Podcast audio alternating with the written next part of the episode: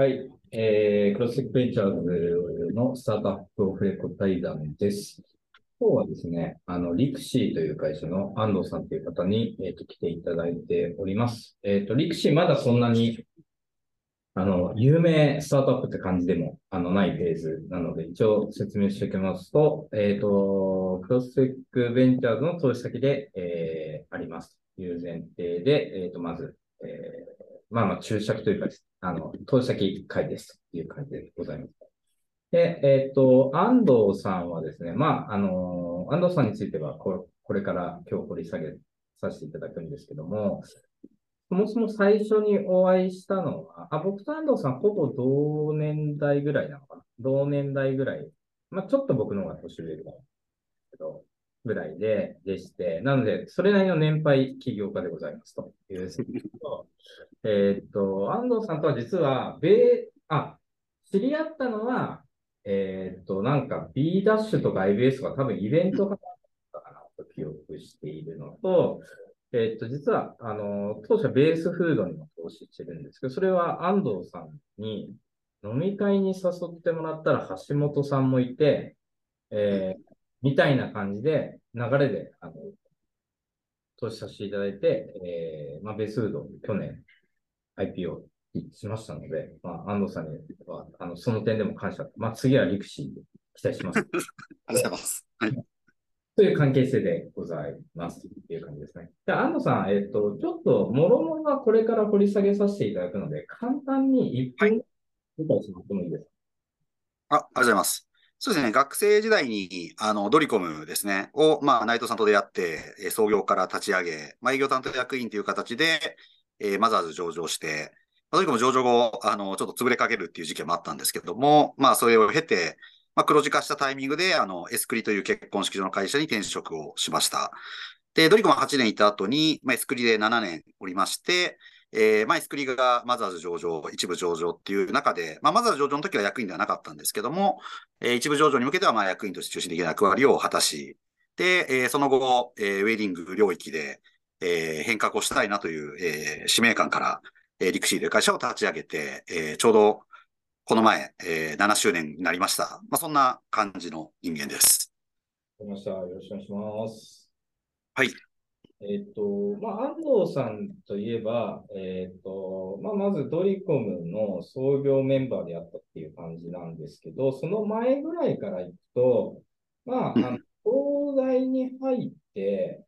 はいえーそもそもなんか、い、なんか入った後ってなんか、普通になんかどういう、2000年代前、え、1990年代ですかね？大学入ったの。そうですね、99年ですね。19年に入って、えっと、最初は大学入って、なんかな、何してたの？まあ、公務員か弁護士になるって言って、あの、京都大学法学部に入って、まあ、普通の、にバイトして、サークル行って、学校行って飲み会してみたいなの1年ぐらい、普通にやってたんですけど、まあ、周りの、あの、友達が、そのぐらいのタイミングで、あの、弁護士になるわって言って、こう、専門学校とか通い始めてたんで、みんなまた専門学校とか行っちゃうのみたいなふうに思って、で、レールに乗ってる人生ダサくねとかって僕は揶揄してたんですが、はい。一番俺が何にもやってねえってことに気づき出してから、ちょっと人生を本格的に考えようってなったのが、まあ2年の春みたいな、あの2年生始まったタイミングみたいな、そんな感じでした。でも弁護士になろうかなって、まあ、正直高校生の頃考えてた頃なんで、まあ、超漠然としたことだったんでうん。それで入って、えっと、みんな専門学校、タタックとかですかね、なんか、レックとか。そうです、そうです、そうです、そういうやつです。はい。で、なんか、まあ自分もそんな深く考えずにいい子とは思わなかった。専門学校。あのー法律の、あの、当然勉強をが大学ではするんですけど、はいなんか点数がやたら低くて、うん法学入門10点とかで入門できずみたいな感じだったんで、あの、一応ガリ勉系だったはずなのに、全然法律向いてねえじゃんって思ったっていうのが、あの、大きかったと思います。え、それは、まあ、すなんかまあ、すっごい勉強したかどうかわかんないですけど、ちょ、まあ、それなりにやったのに点取れないとか。そうですね。はい。あの、うんえ？ここまで勉強できなかったっけ？みたいな感じになってました。はい。それでなんかやんなきゃなって、まあ2年生になりました。え、内藤さんとは同級生なんです内藤さんが学年は1個上で、年は2つ違いですね。かあ、なるほどなるほど。まあそういう内藤さんも当時兄弟の中にいて、まあそもそもでいくと、東大と京大ってまだスタートアップでいくと、まあ現代でも少しまだ違いがあって、東大の方がより活発で、うん京大の方がまだ企業の数とか、企業みたいな思考する人の数自体少ないのかなっていう印象うん。です。まあ、そういう意味だと2000年頃っての兄弟なんで、まあ、押して知るべきっていうか、まあ、あんまりそういう別にムーブメントがあったんですけど、なんかそこから、あそもそもなんか内藤さんがどういう経緯でやってるか、そこに安藤さんはどどういう感じで接点もしながら、なんか、あのああ、なるほど。創業メンバーになってたんですか？そうですね。まあ、内藤さんとやったのは、その、まさに大学2年生の夏だったんですけども、まあ、その、春ぐらいから自分の自身を考えなきゃの3ヶ月ぐらいで、まあ、なんか、自分のやりたいことをやれる人生にしたいっていうことだけはなんか見つかっていて、ただ、やりたいことなかったんで、えーわかんなかったですし、まあ、とりあえず成長してればなんとかなるだろうっていうことを思っていまして、じゃあどう成長したらいいかで言うと、まあ、お金を稼げたら、お金が必要なことも必要ないこともできるなっていうふうなとこまで来てたときに、あの、大学行ったら、あの、まあ、内藤さんが学生ベンチャーやるからやりたいやつ集まってビラを配ってたって感じなんですね。あ、では、えっと、ビラを配ってたんですね。ビラを配ってました。はい。で、でビラ見て、あ、やればいいんだってなって、あの、連絡したっていうのが最初の出会いです。うんその時は、えーっと、ビ、ビラはもう本当に、なんか内藤さんがわーって配ってた。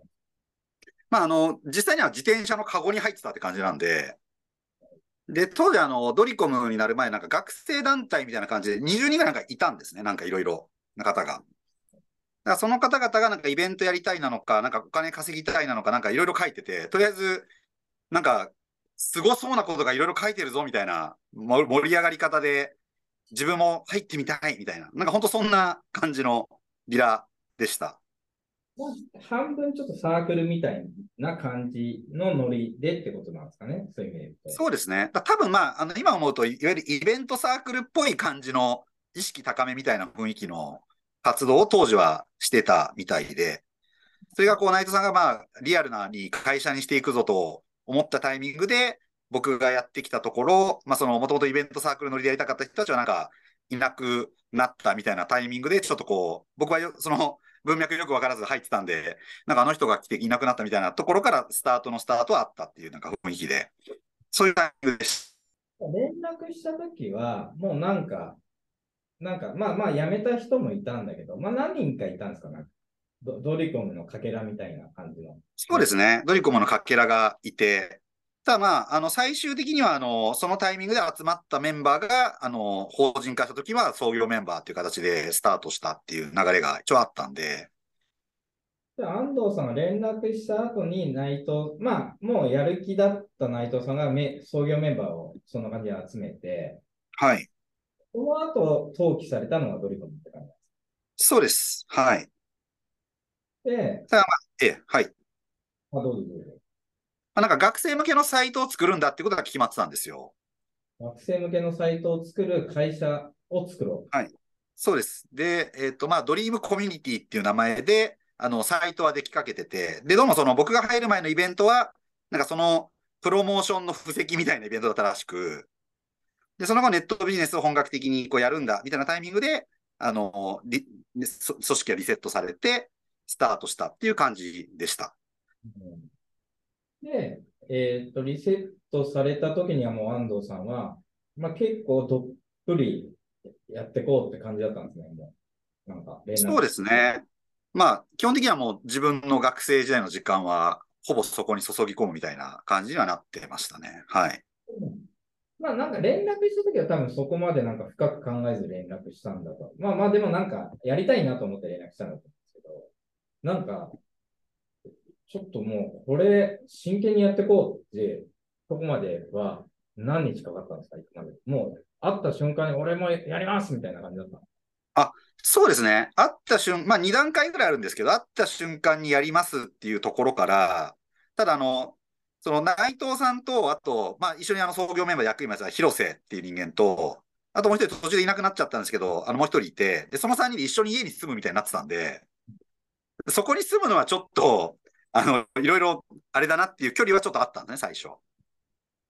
で、まあ、自分は家でいながら、あの、で、まあ、学生ばかりの12人ぐらいなんだかんだで、その、集まってたんで、まあ、家でやりながら、あの、仕事をして、まあ、春休みはみんなで合宿みたいな感じで、その3人の家に泊まってみたいなことをやり続けていったときに、まあ、ちょっとあの、事業が、あの、受託の仕事が大きいのが決まって、で、これで、あの、売り上げも立ち、利益も出せそうみたいな流れになっていったんで、まあ、その、まあ、就職がどうとかこうとかっていうところは考えず、ドリコムに、まあ、フルコミットみたいになっていくみたいな、まあ、そういう流れでした。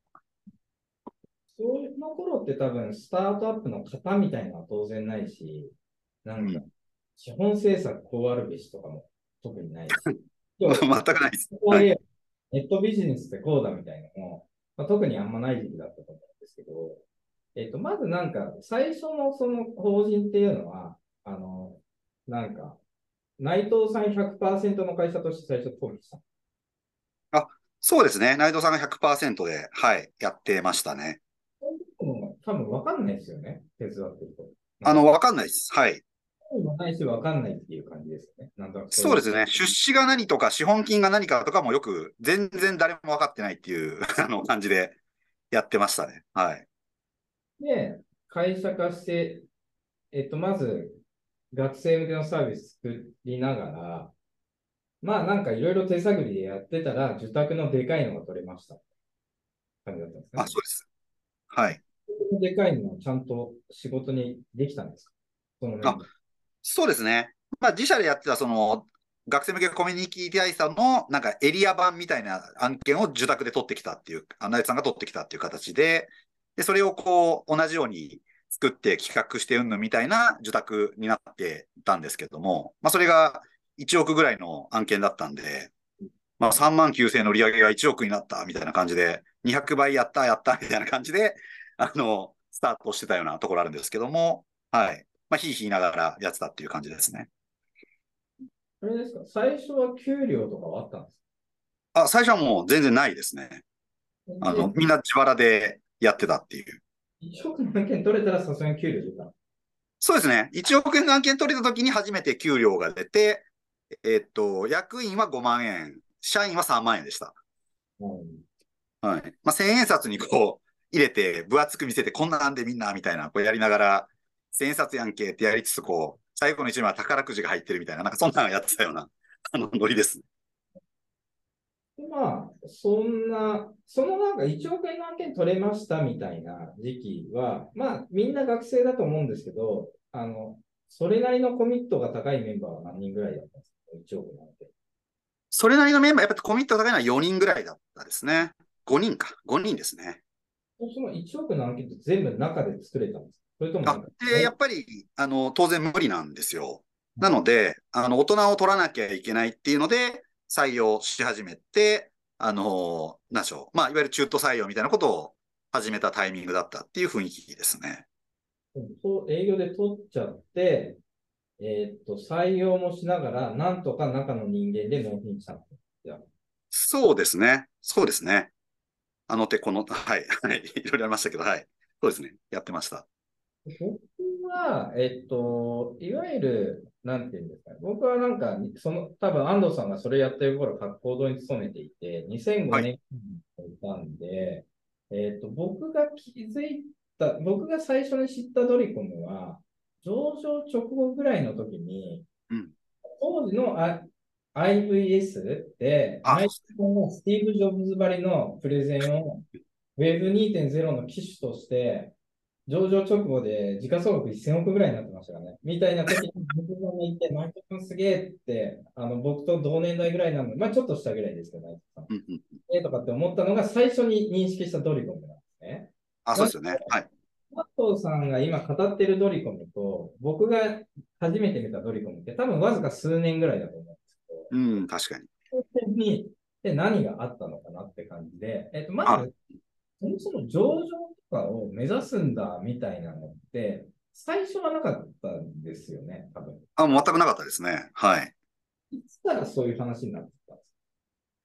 まあ、内藤さんが初めてあの、IVC の前身のニルス、ニルスが初回にされた時に、あの、まあ、内藤さんがスピーカーで呼んでいただけて、まあ、当時、ブログとかをやってたのが珍しいってことで、で、内藤さんが一人でこう、なんかそんなん呼ばれたから行ってくるっつよ、内藤さんすごいっすねとか言って言ってたら、まあ、帰ってきて、役員会議があって、上場した方がいいからしようって言って、上場って何すか内藤さんみたいな。で、こう、調べると、まあ、意味はよくわかんないけど、まあ、甲子園出るよりすごいことだみたいな感じになって、じゃあやりましょうよみたいな決まり方でしたね。はい。内藤さんもなんかそこで刺激受けたり、いろんな経営者から論理的な話も受けたかもしれないんですけど、当時のドリコムメンバーからすると、まあなんかすごい大会で優勝目指すぞぐらいの感じで上場そうですね。なんで、あの、上場するとどういうことなのかっていうのはよくわからなかったんですよね、何にも。ただまあ、とにかく面白そうだし、あの、やれたらすごいことだからやろうっていう、もう本当そういうノリでした、もう。はい。ニルス、ニルスに出た頃はあれですよ。まあ、ニルスっていうのは知る人ぞ知る IVS の前身の、えー、っと、イベントなんですけど、えっと、ドリコムはもうブログの ASP のサービスをやってたんです。あ、その時は、えっ、ー、と、そうですね。まあ、ASP、まあ、あの、ASP というか、あの、OEM というか、はい。で、ブログのシステムを売って、企業ブログをよみたいなことをやってたわけです、ね。まさにあの、始めようとしてたっていうタイミングでした。でもなんかまあ、じゃあ、ニルスの主催者の人は、なんかで知ってくれて呼んだ。まあ、なんか面白いやつが若いのでいるから呼ぼうぐらいな感じで呼ばれたって感じです。そうと思います。まあ、あの、ブログのなんかイベントとかで結構わっしょい、あの、アピールを始めてたタイミングではあったので、まあ、見つけてもらいやすくはなってたと思うんですけど、はい。あの、そういう、あの、背景で、まあ、これからブログでビジネスをやっていくぞのタイミングでそういう話もあって、で、まあ、社内は IP をやろう。で、いろいろ、あの、中井さんが、あの、東京でいろんな人と知り合って帰ってきてくれたんで、まあ、お仕事もなんかいろいろお話があるっていうことで、東京支社も作ろうみたいな。で、安藤行こうみたいな。なんかそういうタイミングでしたね。ちなみに安藤さんは、大学卒業してるんでしたっけ？あ僕はあの半年だけ留あの留年してますけど、はい、僕卒業してます。うん、安藤さん卒業して、内藤さんは中退なんです内藤さん中退です。はい。まあ、そんな感じのがありつつ、で上場時には確か、まあ、当時ベンチャーキャピタルとかってほぼ存在、まあまあ、グロービスとか、そのジャフコとか、そういう今も、その、なんか、老舗のベンチャーキャピタルがすでに、えっと、いわゆる学生のシードに投資するよみたいな会社って多分そんなになかったから、まあ、それこそネットエイジとか多分そういうのがやってたからだったんですけど、で、まあそういうのがありつつ、上場時はサイバーとか GMO とかから確か投資受けてると思うんですあ、そうですね。うんうんうん。ニルスきっかけで内藤さんがきっかけ作ってきたみたいな感じあ、まさにそうですね。なんでまあ、ブログのその、えっ、ー、と、エンジン供給の最初の案件が GMO さんだったんですね。ヤプログっていうブログのサービスで。で、そこで、あの、熊谷さんとは、内さんご縁が、あの、できたみたいなところがあって、で、一方で、あの、なんか、いろいろあの、検索エンジンの授業も、あの、データマイニングを用いた研究とかを、あの、大学でやってたみたいなところもあったんで、まあ、その文脈で、あの、そういうアドに使えないかみたいなことをなんか、あサイバーの藤田さんと、内さんがいろいろ話してたみたいなご縁から、あの、少し出資をいただいてっていう流れになってたっていう感じですね。まあ、あれですよね、当時の雰囲気でいくと、Web2.0 みたいな概念が、皆さんによって出てきて、まあ、その、まあ、そういうのなんで、若い人が語った方が説得力があり、その、えっ、と、学生起業家出身の優が内藤さんで、まあ、内藤さん、ああいう、なんていうんですか、リーダーシップもあるし、ビジュアルもね、あのああいう感じなんで、性も感じるし、えっ、と、まあ、そういう中で、あの、起業家として買われていったみたいな側面は多分ありましたよね、当時。そうですね。はい。まあ僕らから見ると、内藤さんマジすげえな、みたいな感じで見てましたね。はい。で、上場は、じゃあやるぞって言って最短でやったんですかね、当時。その時間。2年ぐらい。そうです。だから、まあ、あの、多分実質やるぞって決めてから1年半ぐらいで上場みたいなスピード感だったと思いますね。まあ、あの、この後上場後の大変だった話もた多少ね、言える範囲でちょっとしていただこうと思ってるんですけど、あのーなんか、とはいえその上場前のその1年半で、だいぶその学生ベンチャーから、えっと、まあ、いわゆる上場企業に向けて、だいぶ社内的にはわーっと変わっていった感じなんですか？そうですね。まあ、正確にはもう上場まではもう学生ベンチャーの多分延長で行ってあっていうのが実際のところだと思いますね。だからまあ、あの営業を取ってきて、で、並行で中途のエンジニアを一生懸命採用しながら、あの納品納品みたいなことをもうひたすらやってたっていうのが上場前なので、まあ、なんかカルチャーがどうとか、風土がどうとか関係なく、とりあえずもう案件取ってきてやる。で、月1回の飲み会で騒ぐみたいな、なんか本当そんなノリだったので、なんか学生ベンチャーの延長のカラーで行ったのが上場までっていう感じだったと思います。まあ、だからあれですね、今もう安藤さんも40何歳ですか、安藤さん、ね。42ですね、私。はい。当時振り返ると、まあ、あの、今だから反省できることではあるけど、まあ、もう少し上場前にいろいろやっておけばよかったなっていう側面もある。そうですね。徹夜するのが当たり前だとみんな思ってたし、あの金曜に土曜のせミーティングを設定するのが当たり前だと思ってやってましたんで、あのブラックとかっていうのは、はい、あの、体とか、ネット業界自体は全体的にはそういうムードがありましたもんね、当時はね、まだ。そうですね、そうですね。まあ、あのまさにそんな感じでした。業まあ、基本的には営業メインで担当してたって感じですよね、そういう中で安藤さん。そうです。はい。営業メインで担当してて、上場時には COO になってたんでしたっけ？まあ、正確にあの COO って役職はあのドリコムはなくて CTO もですね、まあ、営業担当取締役みたいな役職でしたね。これはなんか、なんかある時に取締役をやってくれって言われたんですその学生ベンチャー的なドリコム時代に。そうですね。まあ、ドリコム、まさにあの有限会社ドリコムの時に役員を立てようっていうので、あの、まあ、内さん以外で、広瀬、安藤、井上みたいな感じになってたので、まあ、その延長でずっと取締役でやってて、まあ、上場時はそこに、あの、いわゆる大人の、まあ、メンバーが、えー執行役員として3人加わって、まあ、取締役と執行役員で7人みたいな体制で IP をしたっていう感じでした。この執行役員の一人は吉田さんってことでいいんですあ、そうです、そうです。かの有名な、はい、吉田さんですね。かなるほど。わかりました。それで、まあ、上場しましたと。で、えっと、まあ、もう最高潮ですよね。Web2.0 ブームで、ブログの時代が来るって言って、まあ、いろんな会社ブログ始めて、えー、まあ、Web2.0 で世界、まあ、今でいう Web3 っていうのが Web2.0 でもう、あの時の世界が変わるぐらいの雰囲気でした。そうですね。そうですね。渦があって、上場して、あっと行きましたという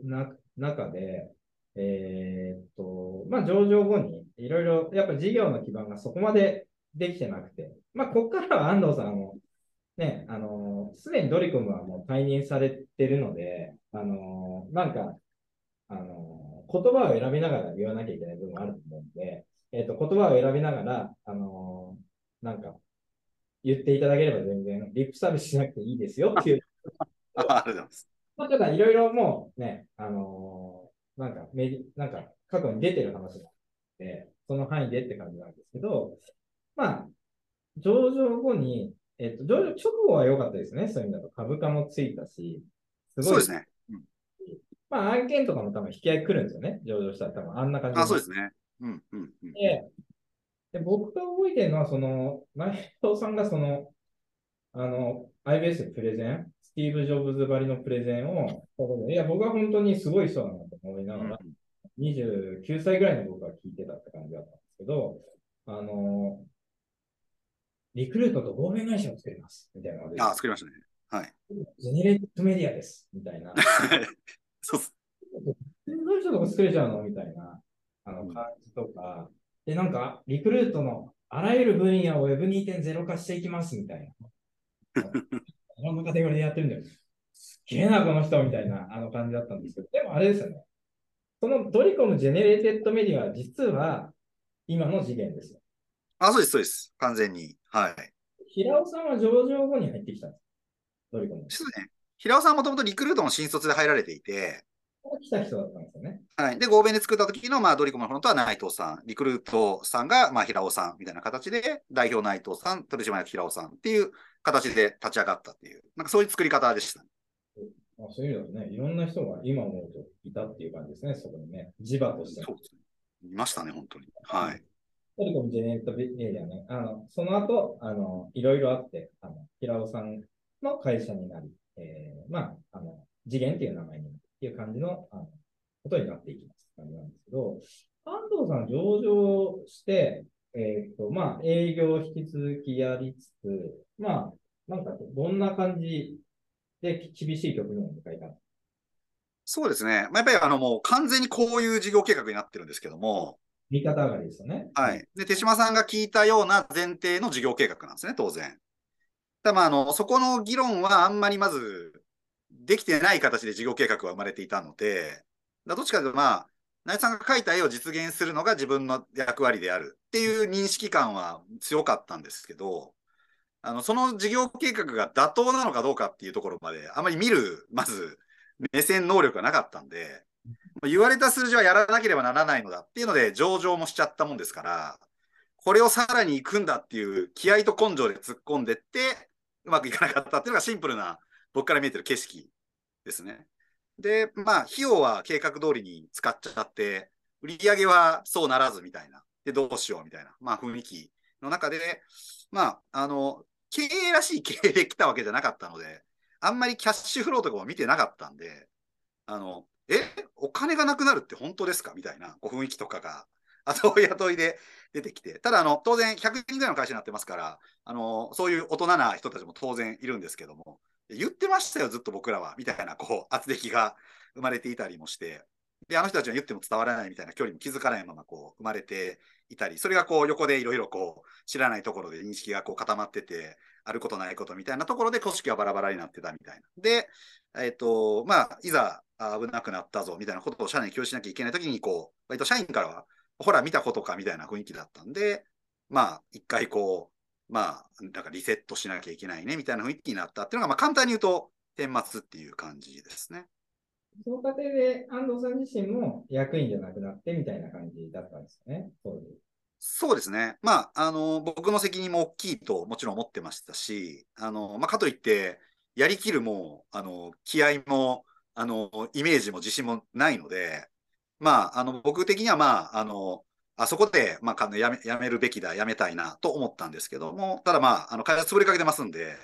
あの、辞めるのは無責任だというちょっと話から、やっぱ自分がじゃあ果たせる責任を果たさせてほしいということで、まあ、1年間、あの、営業マネージャーとして仕事させてもらったんですけども、まあ、そこでこう、もうとにかく、あの、会社が立て直せる売上利益を作るというふうなミッションで最後1年やってたっていうのが、最後の姿って感じですね。うん、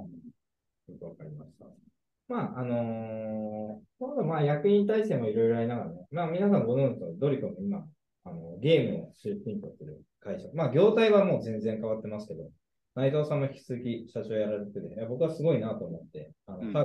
てそういう時期も。まあ、なんていうんですか、多分ね、あの、皆さんも公開情報を全部調べれば、ドリコムの上場後の情報全部追っていくと、どれだけ大変だったかっていうのは、すごいわかるし、ぜひ興味持った方が、あんまり僕らが憶測とか解釈を言うよりかは、ドリコム上場企業なんで、えっ、ー、と、上場して2005年ですかね、上場した。それ2006年ですね。はい。あとの情報とか追っていただくと、どあのどういうところを、ね、内藤さんも含めてくぐり抜けて、今のどういうことがあるうん、あの見ていただきたいなっていう感じですね。で、麻生さんの、えっと、キャリアでいくと、そこで、えっとまあ、1年はしっかり、えっと、最後の務めとして、えっと、売上にコミットします。何年以上やられて、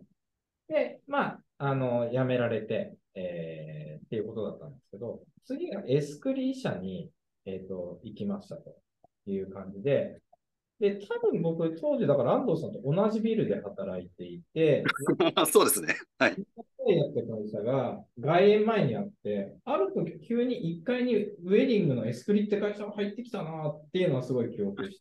て、多分同じぐらいの時期ですよね、安藤さんがエスクリ入ってきた。そうですね、そうだと思います。はい。で、まあ、安藤さんとはね、そういう感じでニアミスの人生なんですけど、えっ、と、エスクリはどういう形で転職することになったのか。まあ、ウェディング、まあ、リクシーにつながる話なんですけど、ウェディング業界に切り込んだ。そうですね、まあ、ドリコムを辞めるって決めた後に自分は何やりたいんだっけってことになってきて、まあ、インターネットが好きでドリコムにジョインしたわけではないので、まあ、自分がやりたいことって何だろうってことをまあ思い返したときに、まあ、誰かのやっぱ役に立ってるっていうのが好きだなと思って、で、まあ、インターネットは捉え方によりますけど、こう死ぬ前になんかドリコムのブログ書いてて、私の人生幸せだったっていう人ってほぼいないんじゃないかなというところをちょっと思い始めてくると、まあ、もっとあの役に立つをなんか狭く深くこうやっていくっていう意味で言えば、まあなんか結婚式とかって死ぬ前に思い出しそうだなみたいになってきて、で友達のあの結婚式も増える年だったんで、辞めた時28なんですけど、まあ、行ったらなんかもう本人たち泣いてるし、ゲストもテンションマックスだし、式場の人たちもなんかもう一緒に喜んでるんで、何このお金払ってる側が感動してて、お金もらってる側も喜んじゃってる、これ何みたいなことに、なんかすごいびっくりしたんですよね。だからまあ、あのそこなんかすげえありだな、向いてそうだな。で、二次会の感じとかいっぱいやってたんで、あの好きだなと思って、あ、これをやって死ぬのはありだなっていうふうに、えー、思ってたところに、まあ、ウェディングの会社からスカウトが来たっていうので、エスクイだったっていう、なんかそういう感じだったんですよね。じゃあ、えっ、ー、と、基本はスカウトされたっていうか、なんていうそういう縁、まあ、声をかけてもらったね、そうですね。まあ、一応なんかヘッドハンターからあのお誘いはもうバンバンバンバンなんか毎日電話かかってくるみたいな雰囲気だったので、まあ、そこでちょっとある電話に出てみて、あのウェディングだったら興味ありますよって言ったら、あのこういう会社がありましてって出てきたっていう、なんかそそういう感じでした。エスクリもて、まあ、いわゆるテクノロジー企業ではないとはいえ、当時はスタートアップじゃスタートアップだった、ね。そうですね。まあ、異業種のあの岩本っていうオーナーがいて、創業者がいて、まあ、元リクルートの人間で、あのベンチャーっぽくやっていくんだっていう感じだったので、あなんか、えあ、もう一度、すみません。創業何年目に入ったえっと、私が入った時は多分6年目とかだったと思いますね。そこそこ形はできて、できつつあるぐらいの時期だと思うんですけど、6年ぐらいだったと。そうですね。難しさがあったんじゃないかなって思うのは、あのまあ、安藤さん、上場を経験してるとはいえ、まあ、学生企業の会社に、えっ、と、まあ、で働いて、まあ、そのままドリコムしか経験がないままエスクリーン転職したってことでいくと、あの、客観的に言うと、あっちからすると、まあまあ別でベテランの経営者が多少作った会社ですみたいな。あの、で、ウェディング業界に全く経験ない若者が入ってきたみたいな感じで、で、なんか、なんか、あの、例えば、電通に勤めてましたとか、あの、三井住友銀行勤めてましたみたいな若者だったら、何といる若者かってなんとなくわかるじゃないですか。受け。あ、そうです。ドリコム創業して何年かやってたんですよ。主に営業やってたんですよって、どこら辺まで何ができる人なのかなって、正直ちょっとわからないまま、ちょっと未知数な転職。だから、今スタートアップで、えっと、頑張ってた人が、まあ他の業種で転職するとか、大企業に転職して活躍してるってのは普通だったんですけど、ただなんかスタートアップの人たちは、まあ同じテック業界でぐるぐるしてたような時期だったと思うんですね。当時。それは異業種で、なんかちょっと大人の会社にちょっと転職しましたみたいな感じでいくと、まあちょっと珍しかったんじゃないかと。うん、なんか入ってからど、どんな感じだったんですか？あのそれじゃなんか僕が感じてる目線っていうのは杞憂だった感じ、まあおっしゃる通りで、まあ、あの、やっぱり、なんか変な経歴の人が入ってくるっていうので、なんか怪しいみたいな空気感は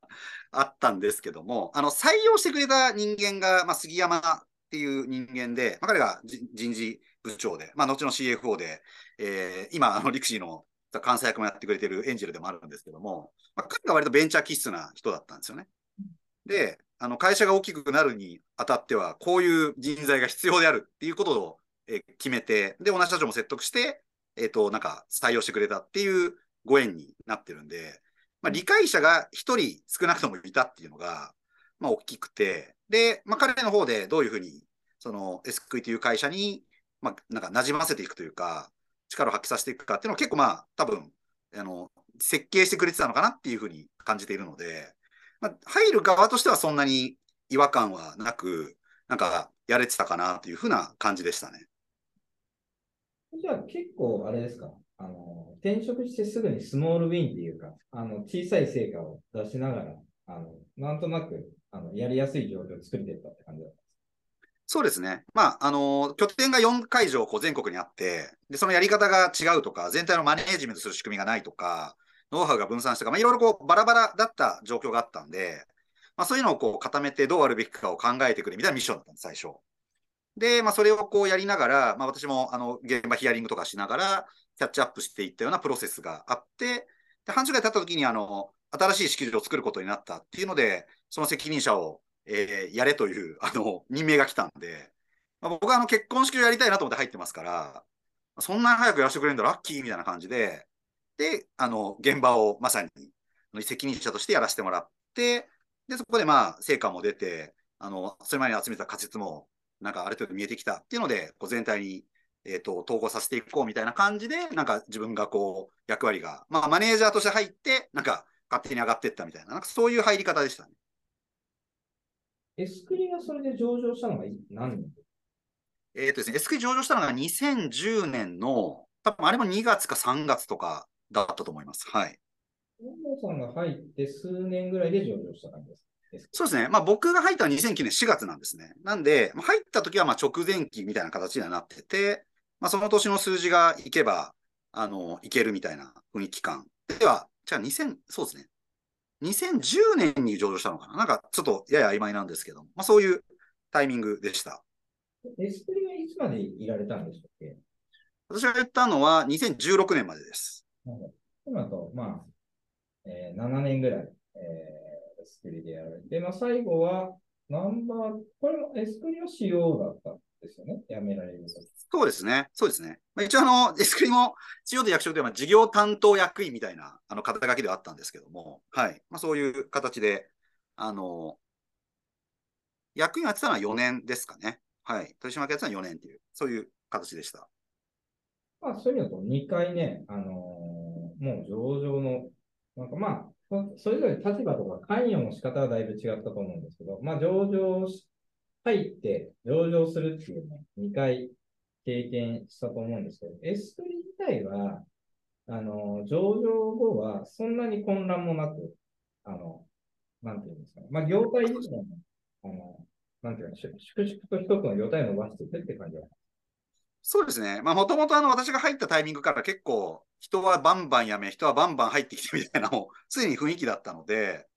なんか上場したから乱れるっていうよりは、まあ、上場プロセスとして、まあ、あの、いろいろちゃんと大人っぽくオーガナイズしていきましょうみたいな方向感で固めていったっていう感じなんで、まあ、むしろ、あの、カオスな状況から固めるところを私がやらせていただけたっていうふうな感じだったと思いますね。で、まあ、ウェディングで、いよいよ、あの、リクシーの話に近づいてくるんですけど、まあ、リクシー自体、まあ、ウェディングであるけど違う業態で、あの、競合しない業態で起業したっていう、あの、理解なんですけど、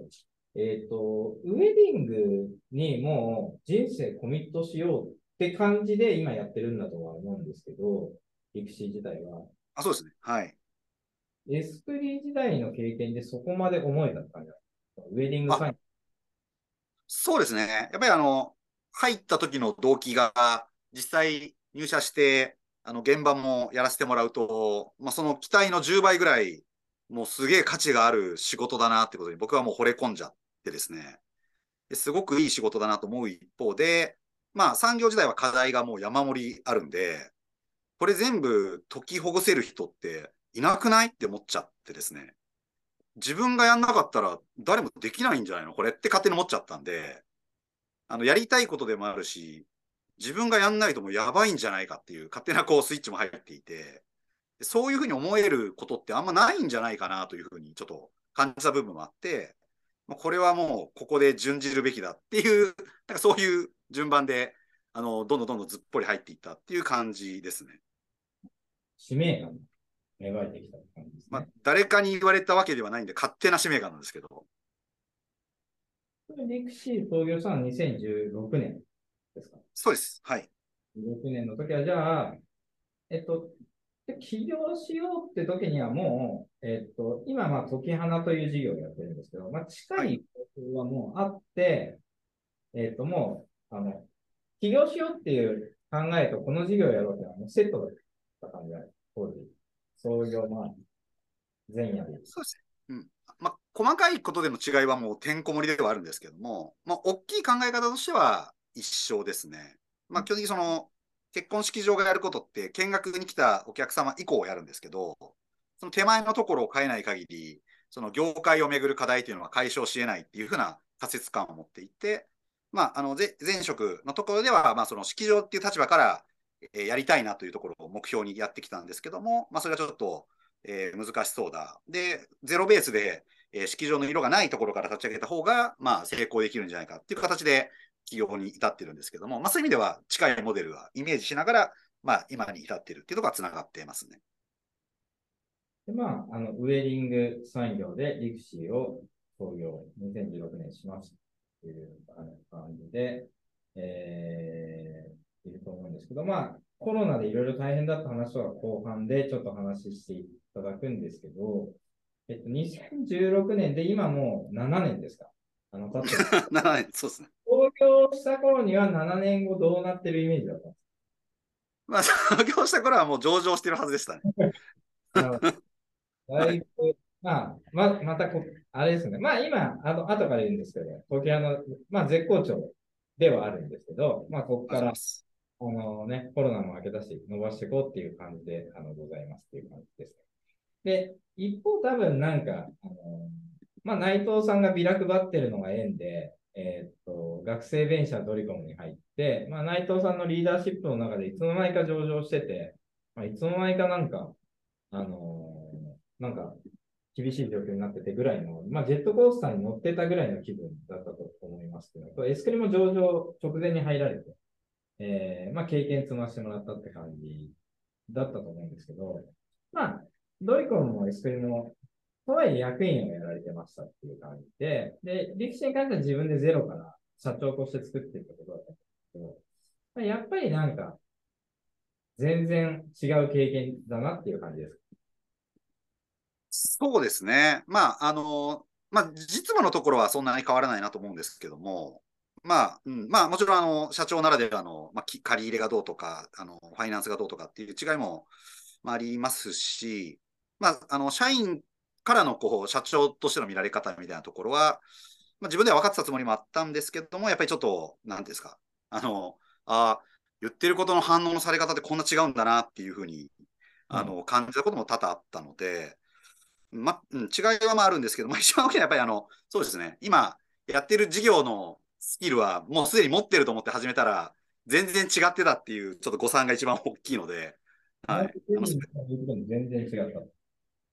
まあ、そうですね、あの、まあ、いわゆるマーケティングのことなんですけども、まあ、結婚式場としては、あの、集客をするっていうことで必要なスキルと、まあ、いわゆるこう情報サービスみたいな角度でユーザーを集めてくるっていうスキルは、まるで別物だったっていうことに気づかないまま2、3年過ごしていたっていうのがすごく後悔があるんですけども、まあ、社長としての後悔っていうのはなんか自分のスキルの後悔ですかね。はい。あのそっちがすごく強かったっていうのはありますね。うんわかりました。ありがとうございます。じゃあ、えっと、後半は今、リクシーがあのやってる事業とか、まあ、ウェディング産業なんで、コロナ禍結構大変だったんですけど、そこら辺のちょっと話を聞いていきたいなと思います。じゃあ、前半戦安藤さん、ありがとうございました。ありがとうございます。